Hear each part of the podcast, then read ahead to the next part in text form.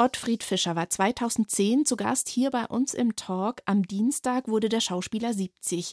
Ursula Heller hat ihn als Spezialisten für extrem bayerisch vorgestellt und ihn mit einem herzlichen Servus begrüßt. Habe die Ehre.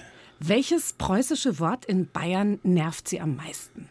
Das Unwort des letzten Jahrtausends, und das kommt von diesen Kochsendungen, von diesem Seitenbacher Müsli, ist dieses Lecker. Wenn der Bayer sagt, das Essen schmeckt super lecker, ist aber super lecker, das Essen, ist aber super lecker, dann kommt mir der Erstkommunionskuchen hoch. In Bayern gibt es ein Ohrlecker, das ist am Arsch lecker. Das darf man nicht durchgehen lassen. Lecker. 1 zu 1, der Talk auf Bayern 2. Ursula Heller im Gespräch mit Ottfried Fischer, Bulle von Tölz mit eigenem Schlachthof. Mehr sage ich nicht. Ich sage jetzt schon mehr. Also erstens mal finde ich sehr lustig, dass ich der Bulle mit dem eigenen Schlachthof bin. Die Idee ist mir noch gar nicht gekommen. Das, das ist ein schöner Gag. Am Sonntag haben Sie ein neues Buch vorgestellt. Dieses Buch heißt Extrem bayerisch. Was heißt denn das? Extrem bayerisch. Das ist so entstanden, dass Roger Fritz, dieser wirklich hervorragende Fotograf, was gerade Stimmungen anbelangt und Befindlichkeiten, wenn der springende Kuh fotografiert, dann riecht man diese Kuh. Und der hat mich nachts in der Kneipe angehauen, ob ich Lust hätte, mit ihm ein Buch zu machen über bayerische Sportarten. Er hatte Fotos, ich soll die Texte schreiben. Und dann haben wir das angefangen und habe gesagt, ja, gerne. Und dann haben wir das angefangen. Und dann entstand irgendwann einmal der Eindruck, dass die Sportarten zu eng ist. Und dann habe ich gesagt, wir nennen es extrem bayerisch. Da passt es mit dem Sport runter. Wir können noch mehr machen. Das ist zum Beispiel extrem ist ja auch die Kirche in Bayern. Das Extremste, was Bayern hervorgebracht hat, ist, glaube ich, ein gewisser Benedikt XVI. Was ist denn an Ihnen extrem? Ich bin nur ein halber Bayern, mein Vater war Westfale. Das gilt doch für die meisten. Inzwischen. Ja, dadurch hast du natürlich die Position, auch den Blick von außen halb mitgeerbt zu haben. Mein Vater war eigentlich, wie er sich immer genannt hat, gelernter Bayer, der war sehr interessiert am Bayerischen, der wusste mehr über Bayerisch als die Bayern, hat aber nur Hochdeutsch gesprochen bis zuletzt. Und der hat uns eigentlich irgendwie das vorgelebt, dass man so die Sachen so beobachtet und erklärt und sich erklärt. Das heißt, er hat selber so ein bisschen eine kabarettistische Ader schon gehabt? Ja, der konnte sehr gut Witze Zunge? erzählen und hatte eigentlich eine kabarettistische Ader, ja. Mhm. Können Sie auch Hochdeutsch, Herr Fischer? Naja, sagen wir mal, eine gewisse süddeutsche Farbe werde ich mir immer bewahren. Sie schreiben in diesem Buch extrem bayerisch, der Bayer sei ein, ein wunderschönes Wort, ein Voyeur-Dienstleister. Voyeurismus-Dienstleister. Voyeurismus-Dienstleister, noch schöner. Was ist das genau? Was ist damit gemeint? Ja, wer ein Bildband sich kauft oder wer Leute anschaut, ist ja an sich, hat ja was Voyeuristisches. Und beim Bayern hast du als Voyeur was davon. Da wunderst du dich immer, wenn du auf dem Weiden schon hörst und, und, und riechst, was kommt, wunderst du dich immer noch, wenn du das dann siehst, wenn es plötzlich vor dir steht. Und äh, da ist natürlich für Voyeure Tür und Tor geöffnet. Der, der Roger ist ein klassischer Voyeur mit, von höchster Klasse. Und das merkt man auch diesem Bildband an. Jetzt muss ich aber trotzdem fragen, was ist denn dann echt bayerisch? Also der Bayer an sich ist ein Hingucker, aber was ist echt und was ist aufgesetzt? Der Bayer ist natürlich einer, der sich uniformiert mit Tracht, der sich zusammenschließt in Vereine, ein Kapitel vom Verein zur Vereinssammlung drin und aber in diesem Gebilde ein Individuum bleibt, ein Individuum, das einfach die Masse der Gleichgesinnten braucht, um stark genug zu sein. In der Fremde allein fühlt er sich immer ein bisschen äh, verlassen und auf die Frage, sind leicht mir die Deppen, die er sich selber stellt, antwortet er dann gerne mit Ja, um sich dann darüber zu ärgern, dass er so denkt. Fakt ist aber, dadurch, dass er sich so generiert, gilt er ja vielen auch außerhalb der Landesgrenzen als Volldepp. Wo fängt es an, gefährlich zu werden? Wo ist es grenzwertig? Naja, grenzwertig wird es bei der Horm ist der Horm oder sowas. Da wird ein Bayernbild gezeichnet, das, das aus dem Groschenroman ist. Und die Leute glauben auch, dass es so ist. Ich bin schockiert. Meine Verwandtschaft, die dieses Ding so toll finden, die sich selber Bauern sind, die auf dem Dorf leben und. Also bayerische Verwandtschaft in Ja, die bayerische Verwandtschaft, ja, die sind ganz begeistert. Und die Quoten sagen es ja auch, dass gut ankommt, die Sendung. Aber der Bayer hat so eine hohe Identifikation, die man so toll einsetzen könnte, was er auch bewiesen hat, dass er das kann. Irgendwie und sowieso Münchner Geschichten. Bayerhammer, Sedelmeier und was alles an Volksschauspielern. Ja, der sowieso. und, und, aber da, da kann man eine, eine, so breite Palette von tollen Leuten. Und dann auf der anderen Seite dann ein, ein Beppo Brehm der, der frühen Tonfilmzeit. Das ist peinlich.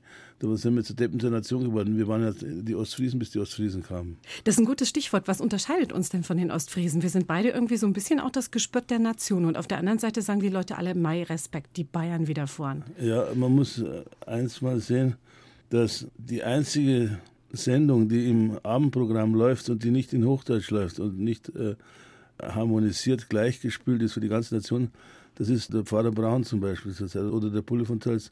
Ich bin, glaube ich, der Einzige, der noch Dialekt spricht in der ganzen ARD und im ZDF. Und das wird in Bayern gepflegt und das finden Leute eigentlich toll, weil ich glaube, in diesem Zeitalter der Globalisierung will der Mensch feste Punkte haben.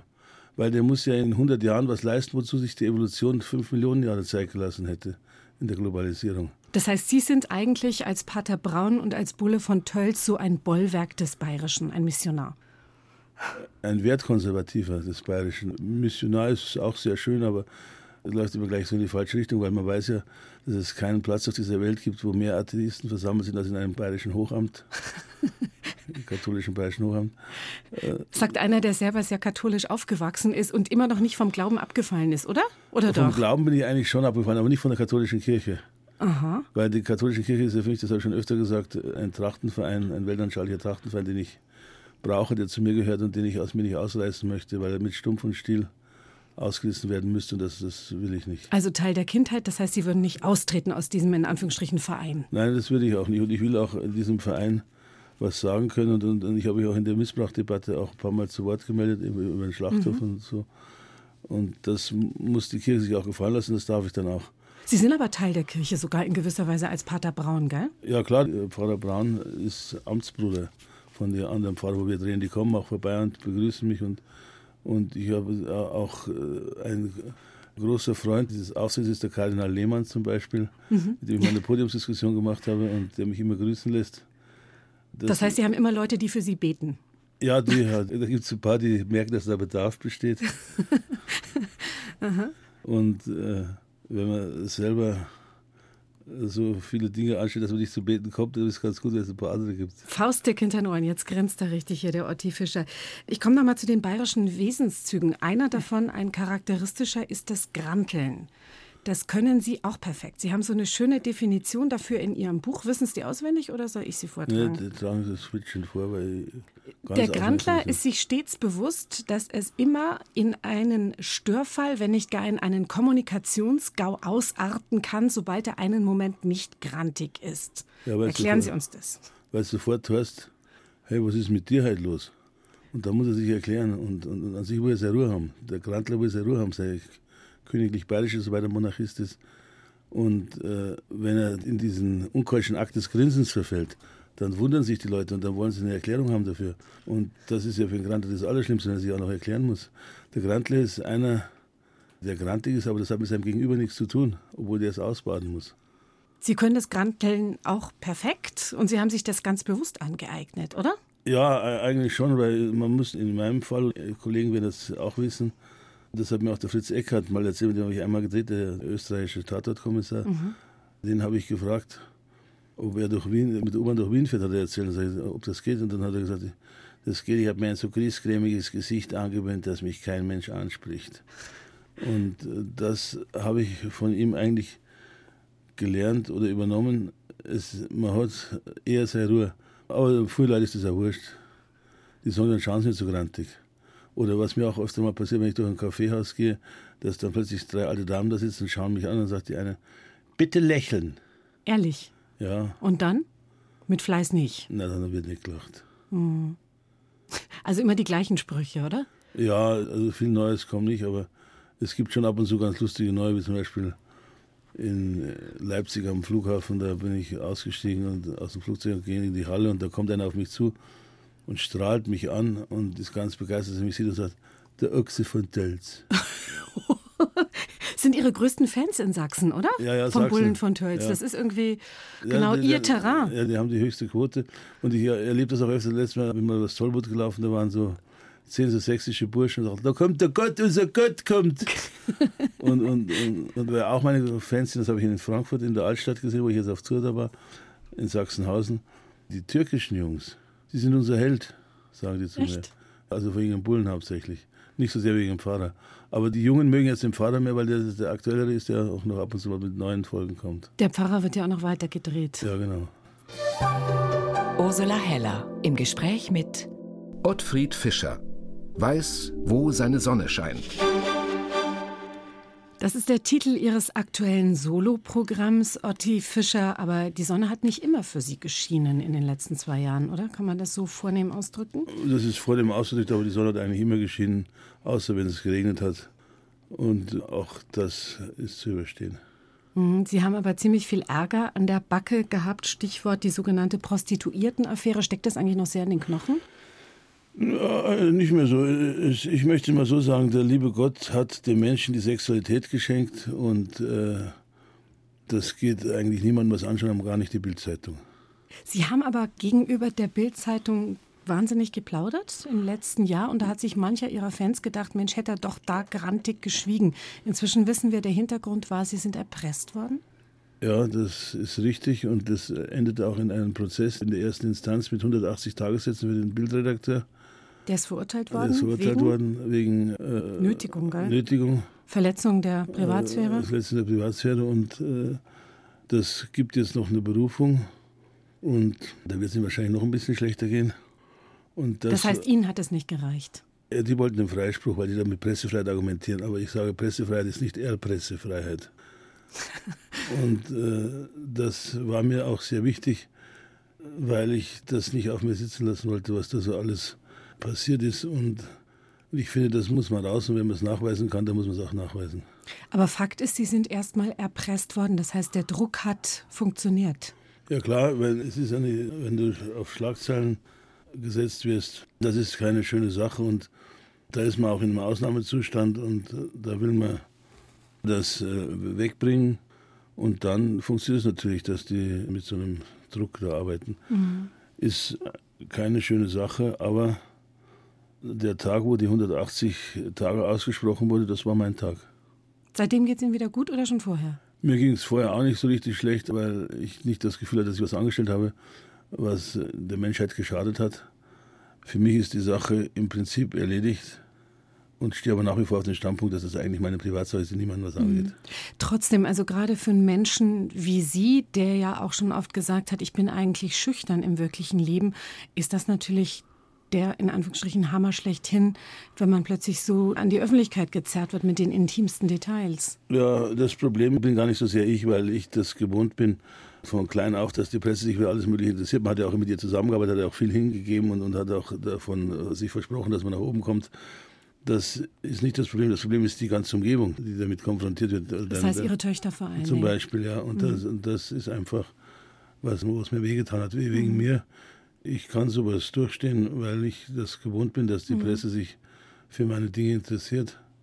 Ist nicht schön, aber was Wie soll's. haben Sie Ihre Töchter? Sie haben zwei Mädels, die sind im Teenageralter. Wie haben Sie die beschützt in der Zeit? Waren Sie dazu überhaupt in der Lage? Wie kann ich sie beschützen? Ich habe halt ver- versucht, dass sie es halt nicht mitkriegen, aber das war natürlich nicht zu machen. Aber meine, denen ist es auch egal im Prinzip, sagen sie zumindest. Also jetzt ist es wieder im Lot mit den Töchtern. Das hätte jetzt nicht die Affäre vorher gebraucht. Aber was jetzt dabei rausgekommen ist, dass bewiesen ist, das erste Mal, dass es dann in dem Journalismus nicht mit rechten Dingen zugeht, dass da kriminelle Sachen angewendet werden, das halte ich für ein sehr wichtiges Ergebnis. Und da kenne ich manche, die ihre sexuellen Affären alleine durchstehen und die das nicht stehen würden.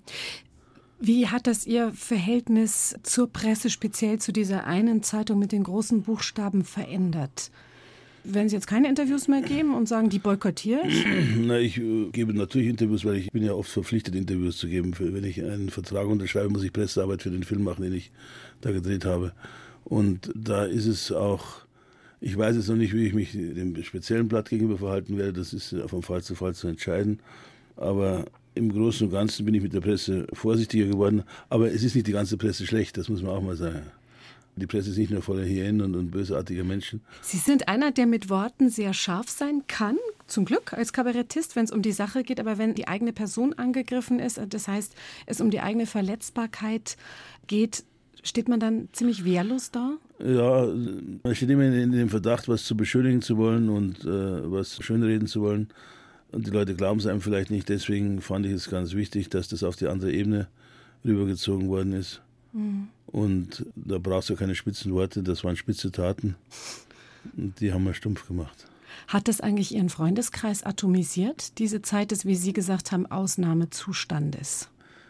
Eigentlich nicht. Ich habe zwar ein paar kennengelernt, die beste Freunde für mich waren, als ich gedacht hätte. Mhm. Das ist aber wirklich interessant, dass da. Und nach dem Urteil ist zum Beispiel die Straßenbahn, wo ich über die Straße war, ist stehen geblieben und die, die Schaffnerin hat mir meine Schlagzeile gezeigt und hat mir einen Daumen gezeigt und dann hat gesagt, sie machen das schon richtig. Und dann ist sie weitergefahren.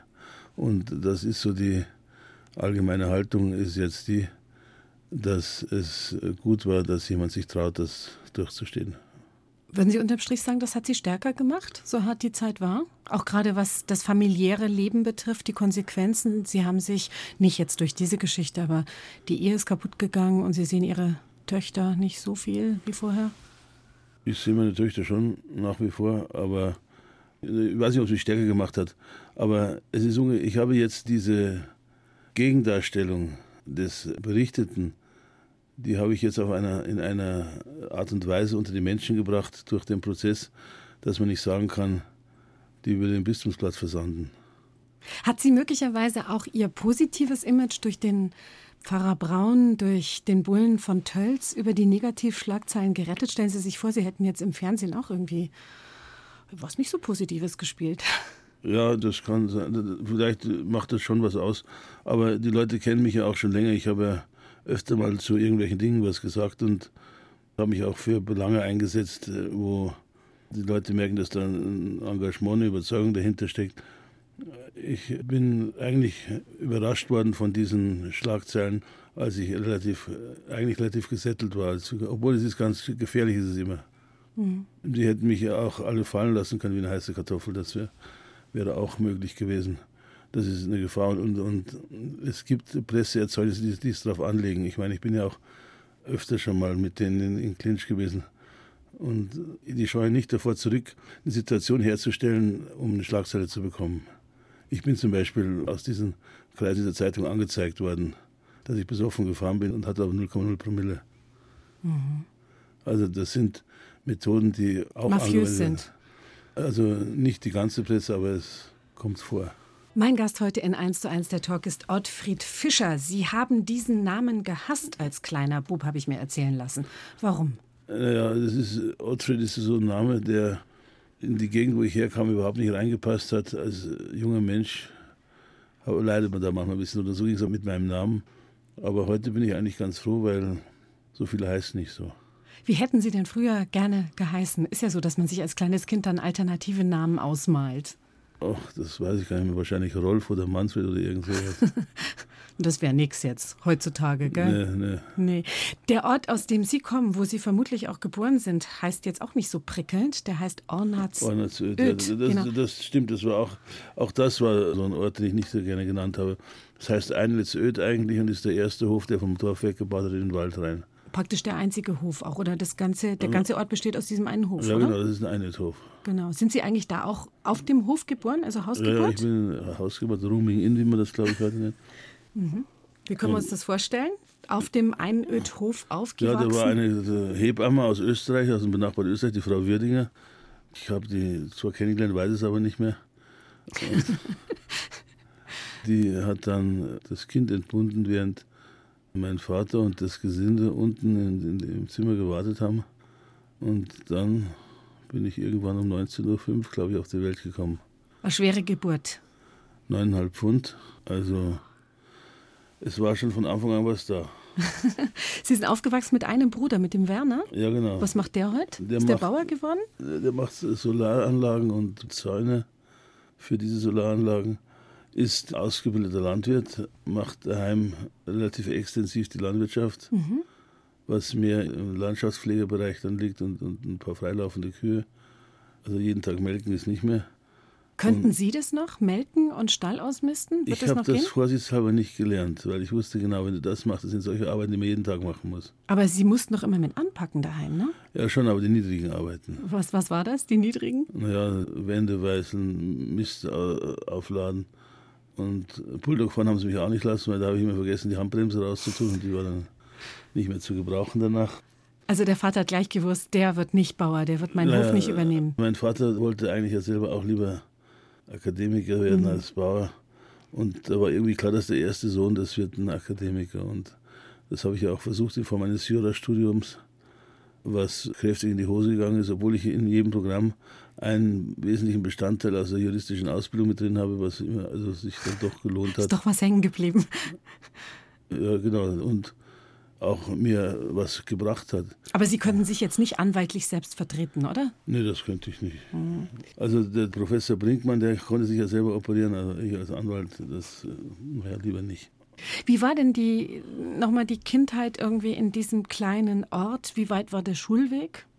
Mein Schulweg war ungefähr drei Kilometer durch den Wald und es kam noch eine Ladung Kinder, die waren zwei Kilometer weiter weg, noch von hinten. Die sind bei uns sind wir dann an der Kreuzung zusammengestoßen und sind weitergegangen bis zur nächsten Ort nach zwei Kilometer. Da kamen dann die Kinder von da dazu und dann war der letzte Kilometer, war dann die ganze Bande auf dem Weg zur Schule. Haben das, Sie noch Kontakt zu denen? Ja, wenn ich nach Hause komme. Es ist ja immer so, die, mit denen du dich abgegeben hast, mit denen du konntest, die auch interessant genug waren, die sind eigentlich auch alle weggezogen. Die, die daheim geblieben sind, das sind meistens die, mit denen man sich manchmal ein bisschen schwerer tut. Mhm. Andererseits ist es doch immer wieder ganz schön, weil es so ein Heimatgefühl erzeugt. Wie, wie, äußert sich das, dieses Heimatgefühl, wenn Sie, wenn ja, Sie nach Hause fahren? ich, war, ich bin Ehrenmitglied bei der Feuerwehr geworden bei uns daheim, weil ich zum 125-jährigen Jubiläum aufgetreten bin und kein Geld verlangen wollte. Das war bist, du wär, ausgeschämter, wenn du da Geld verlangst. Und dann haben sie mich zum Ehrenmitglied der Feuerwehr gemacht und das, die ganzen Jungs sehen aus wie ihre Väter heute. Also das ist wie eine Zeitreise. Das war faszinierend. Da habe ich das ganze Dorf von früher wieder gesehen, weil diese Feuerwehrleute sehen aus. Eins zu eins, eins, zu eins wie die Generation, die davor. Generation davor. Schauen Sie anders aus als Ihr Vater? Eigentlich auch nicht. mhm. Mein Vater war auch kräftig, aber nicht so. Ihr Vater hat aber noch mitgekriegt, er wollte ja gerne, dass Sie studieren. Das Jurastudium haben Sie abgebrochen, aber Ihr Vater hat schon noch mitgekriegt, aus dem Buben ist trotzdem was geworden und er fährt genug Heu ein fürs Leben. Ja, das war für ihn das Wichtigste. Ich habe damals mit irgendwie und sowieso schon äh, ein relativ gutes Einkommen gehabt. Und das hat ihm dann imponiert und das hat ihn auch beruhigt. Also er hat immer gesagt, Junge, wie stehen die Finanzen und sieh, dass du oben bleibst. Und raus aus dem Fußvolk. Das waren so die Worte meines Raus Vaters. aus dem Fußvolk, Mensch, das ist aber elitär. Ja, mein elitär, das haben wir halt. Aber ein bisschen elitär sein ist besser, als sich zu sehr gehen zu lassen. Hm, Sie haben gerade das Stichwort gebracht, irgendwie und sowieso. Was empfinden Sie, wenn Sie diese Melodie hören?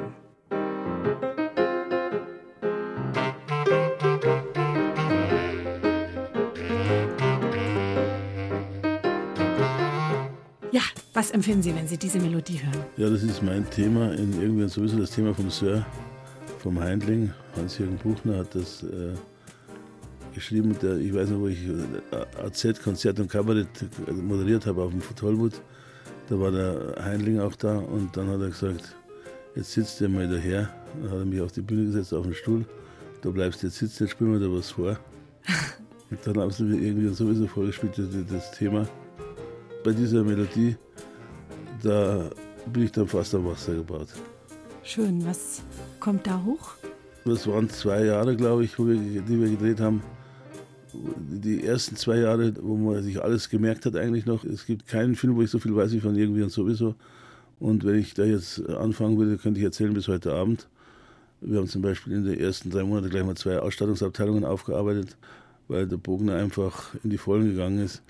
Und äh, du hast dann die ganzen Menschen, die ganzen Kollegen kennengelernt. Und das war einfach eine, eine wahnsinnig intensive Zeit irgendwie sowieso. Das, wenn du den Beruf so anfangen darfst, dann bin ich dem Bogner Franz heute noch dankbar dafür. Der hat Sie als Kabarettisten entdeckt, ne? Genau. Für die Rolle, die eigentlich auf Ihren Leib geschneidert war. Ja, genau.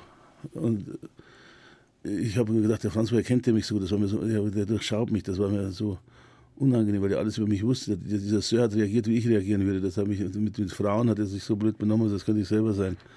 Und dann stellt sich raus, die, die Sonja, die Frau von Franz, die, mit der ich immer ganz guten, gutes Verhältnis hatte. Kein Verhältnis, aber gutes Verhältnis. Und die hat mir gesagt, weißt du eigentlich, dass der Franz in der Pubertät ganz dick war? Und dann habe ich gesagt, jetzt, jetzt haben wir es. Der beschreibt sich und erwischt mich dabei. Dann spielen wir jetzt mal eine kurze Passage aus Irgendwie und sowieso. Und zwar Sir Quickly auf Münchenbesuch, gemeinsam mit den Freunden. Bruno Jonas steht auf der Bühne und singt.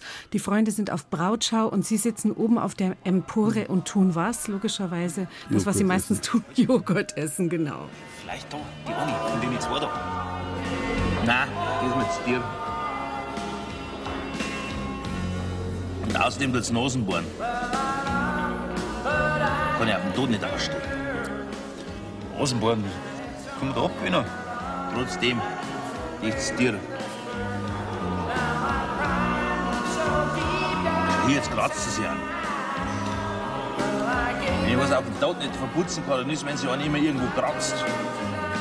Weiter. Weißt du, was ich so gut an dir finde, Sir?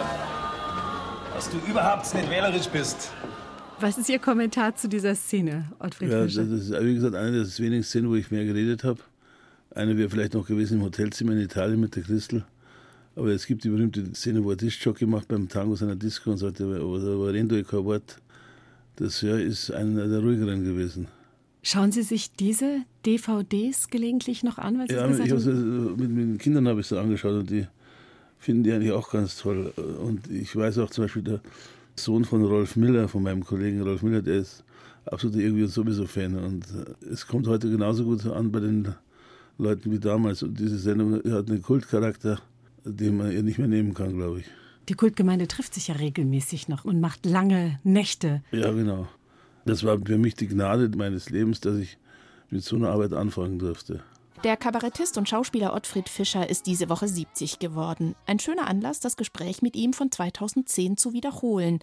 Damals war er noch Gastgeber in Ottis Schlachthof und meine Kollegin Ursula Heller hat ihn auf die Frauen im Kabarett angesprochen und meinte, die kommen doch langsam, aber gewaltig. Ja, die kommen gewaltig und vor allem haben sie inzwischen auch eine Methode gefunden, dass sie nicht immer nur so, so insistierend auf Frauenthemen sich ausruhen, sondern dass sie einfach auch ein bisschen breiter in der Gesellschaft sich umtun. Und äh, früher hat alles, war Kabarett immer so wie die, die, die Marie Marx, diese Karikaturistin, Ja. die immer nur Probleme von Frauen gezeichnet hat. Das war dann auch, also Männer immer nur Männerprobleme zeichnen werden. Wie finden Sie das denn, dass die Luise Kinseer am Nockerberg der Blecken wird nächstes Jahr? Ja, die Luise, die hat da einen äh, interessanten Gang vor sich. Ich glaube, dass sie das schon packen wird, weil die Luise ist gescheit, die ist schlagfertig, die hat eine gute Schreibe und äh, eine gute Schnauze. Allerdings, man wird sehen, wie die alten Machos da oben mit einer Frau klarkommen. Das wollte ich gerade fragen. Wie halten die Männer das aus, da in den ersten Reihen? Ja, die werden das besser aushalten als ein Mann wahrscheinlich, weil sie ja vom Streibel her noch wissen, dass man sowas notfalls als Grabenfähne bezeichnet und dann gilt es wieder nicht mehr. Aber damit werden sie nicht durchkommen. Es ist ja meistens so am Nockerberg, dass sie erstmal gute Miene zum bösen Spiel machen und nachher wird gemeckert.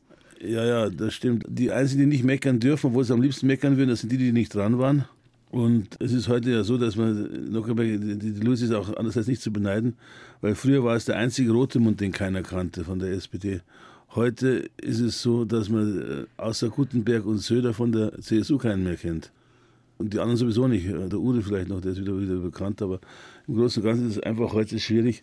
Der Nockerberg wird immer mehr zu einer Veranstaltung, die Menschen überhaupt bekannt macht, die in der Politik was zu tun haben.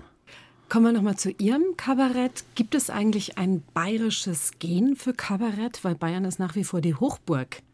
Ja, diese bayerische Volksschauspieler-Tradition, diese Brettel-Tradition, die es immer gab, diese Stanzelsinger, das sind ja alles äh, so Nebenformen des Kabaretts und äh, die in die richtige Bahn, in die richtige Überzeugung, in die richtige äh, Lesart gebracht. Das gibt ein Kabarett und das passt dabei. Wenn der, einer, der sich so gern verkleidet wie der Bayer mit seinen Trachten, der ist natürlich auch Theaterspieler.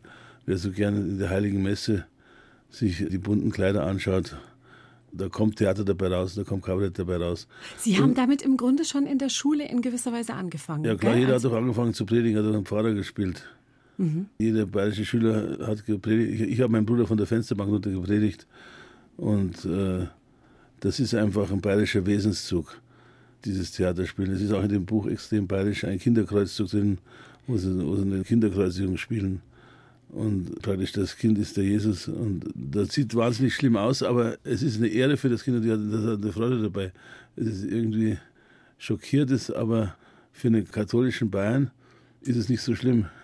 Ottfried Fischer, Sie waren ein schüchterner Bauernbub, so haben Sie uns das eben verraten, und sind dann auf ein Internat gekommen in der Nähe von Passau und haben sich dann als in Anführungsstrichen Hofnarr über die Schüchternheit hinweg gerettet?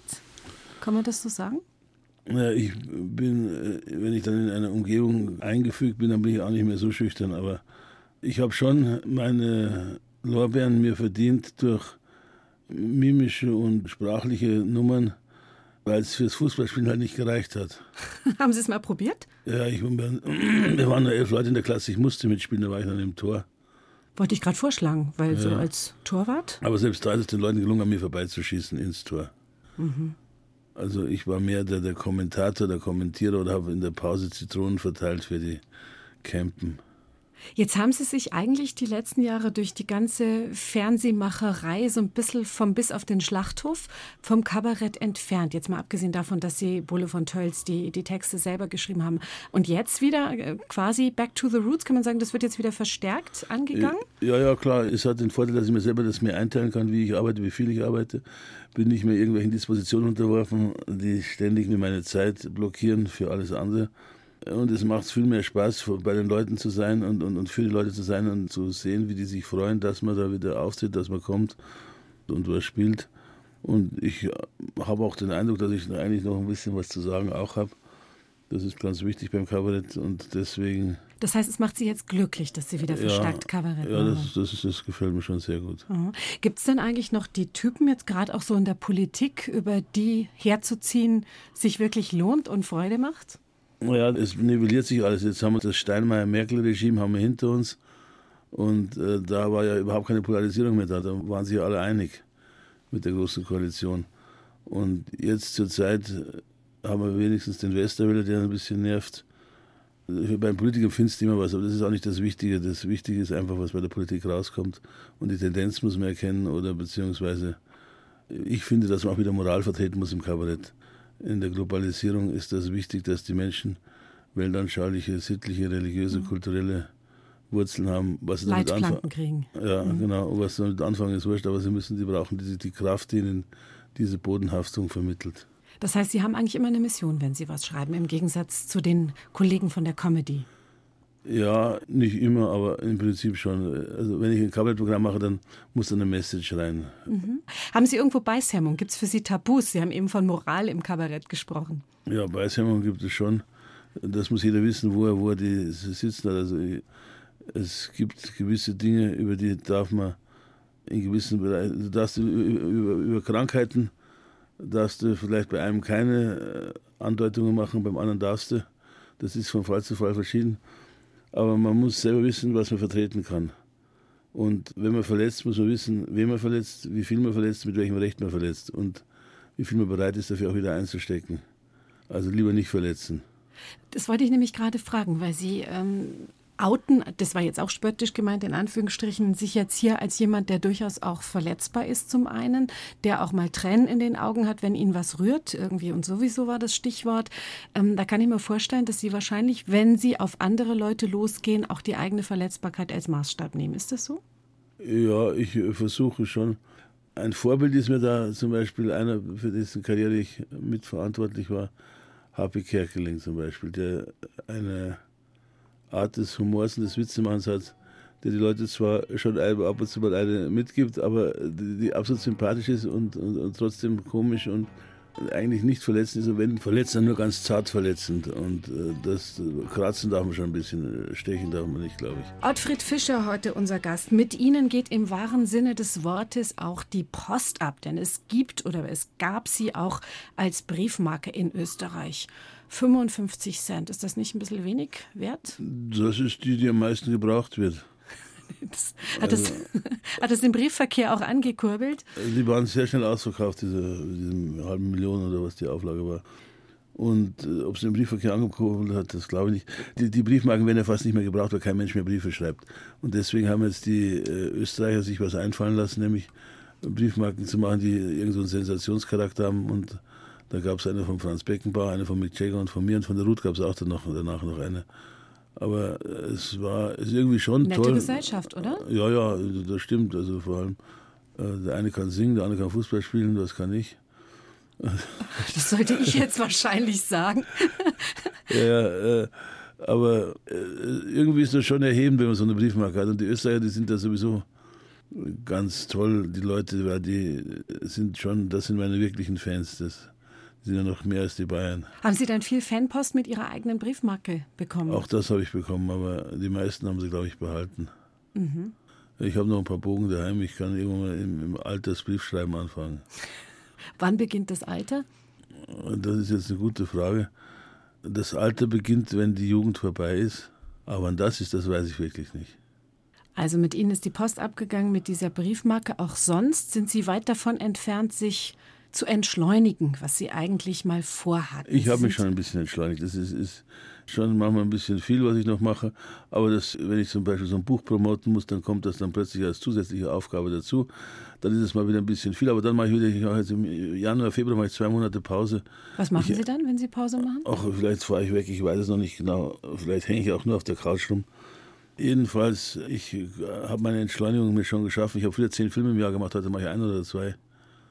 Und, und spiele mein Kabarettprogramm. Und das, Mhm. Aber Sie sind, wenn man auf Ihre Homepage geht, eigentlich jeden Abend irgendwo öffentlich unterwegs. Naja, Schuster hat auch jeden Tag seine Schuhe in der Hand. Und äh, jeden Abend ist auch nicht ganz richtig, aber vielen Abenden, das stimmt schon. Aber das macht halt auch Spaß. Das das sind 90 Minuten plus Nachspielzeit, die ich in einer Art und Weise mir inszeniert habe, dass ich das äh, mit einem Kraftaufwand, der vertretbar ist, äh, durchaus gut leisten kann. Mei, mir gefällt's. Das heißt, es gibt auch Kraft, auf der Bühne zu stehen. Weil wir alle wissen, dadurch, dass Sie es öffentlich äh, preisgegeben haben, Sie sind krank, Sie haben Parkinson. Ja, genau. Deshalb ist schon die Frage, kostet das viel Energie? eben nicht, weil es entschleunigt ist. Es ist alles ein bisschen langsamer. Aber man kann sich das ja einteilen. In, in meinem Fall, ich habe ja, jetzt muss ich ja nicht mehr jeden Tag in der Früh pünktlich am Drehort sein. Und weil, ich eben nicht, nicht drehe, sondern hauptsächlich mein Kabarett mache, da muss ich halbwegs pünktlich am Abend mal da sein und da habe ich den ganzen Tag Zeit, mir das einzurichten, dass ich da hinkomme in der Zeit. Das lässt sich alles schon machen. Also ich hadere nicht mit meinem Schicksal, ich bin nicht depressiv, ich grübel nicht. Sie nehmen sich aber auch keine Zeit zu grübeln, kann das sein? Das, das kann, ja, das, auch wenn ich die Zeit habe, das, dann tue ich das nicht. Aber, aber ich mache natürlich auch sehr viel, weil ich schon das Gefühl habe, wenn man aufhört, das, das würde heißen aufstecken, aber solange man äh, weitermacht, geht es einem auch gut dabei. Und ich, ich merke auch, wie das Adrenalin mir gut tut und äh, das läuft euch schon ganz wunderbar.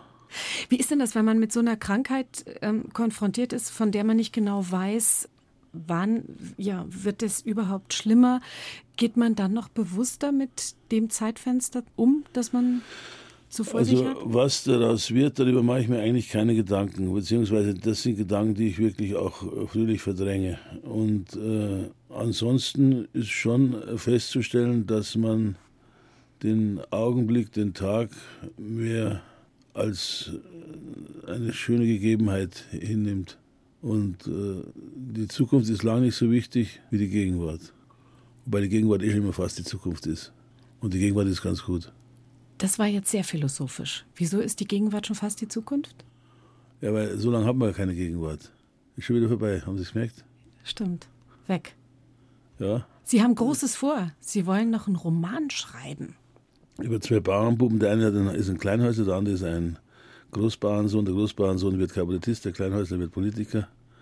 Und das Ganze soll der Versuch sein, eines literarischen Bewältigens der Frage, wie kriegen wir die CSU wieder auf zwei Drittel Mehrheit. Das sagt ein Rot-Grüner.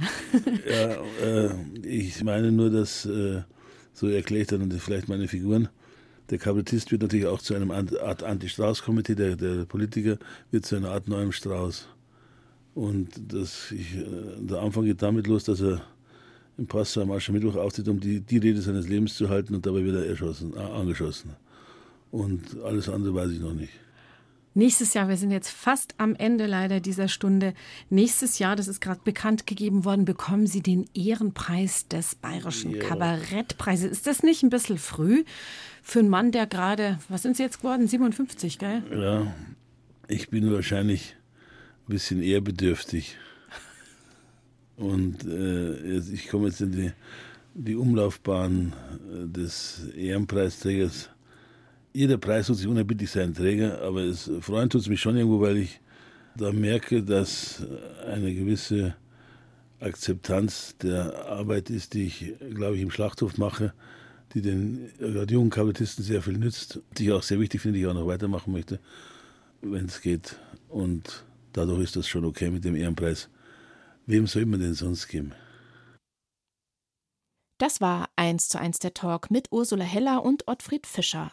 Als Kabarettist und Schauspieler ist es um ihn stiller geworden als 2010, als er bei uns zu Gast war. Er lebt in zweiter Ehe im Haus seiner Großeltern in Passau und er ist am Dienstag 70 geworden. Herzlichen Glückwunsch. Wenn Sie diesen Talk oder andere biografische Gespräche hören möchten, dann finden Sie sie in unserer ARD-Audiothek unter 1 zu 1 der Talk und dort gibt's auch super Hörspiele, wie zum Beispiel Dickie Dick Dickens, den Gangster aus dem Chicago der 1920er Jahre.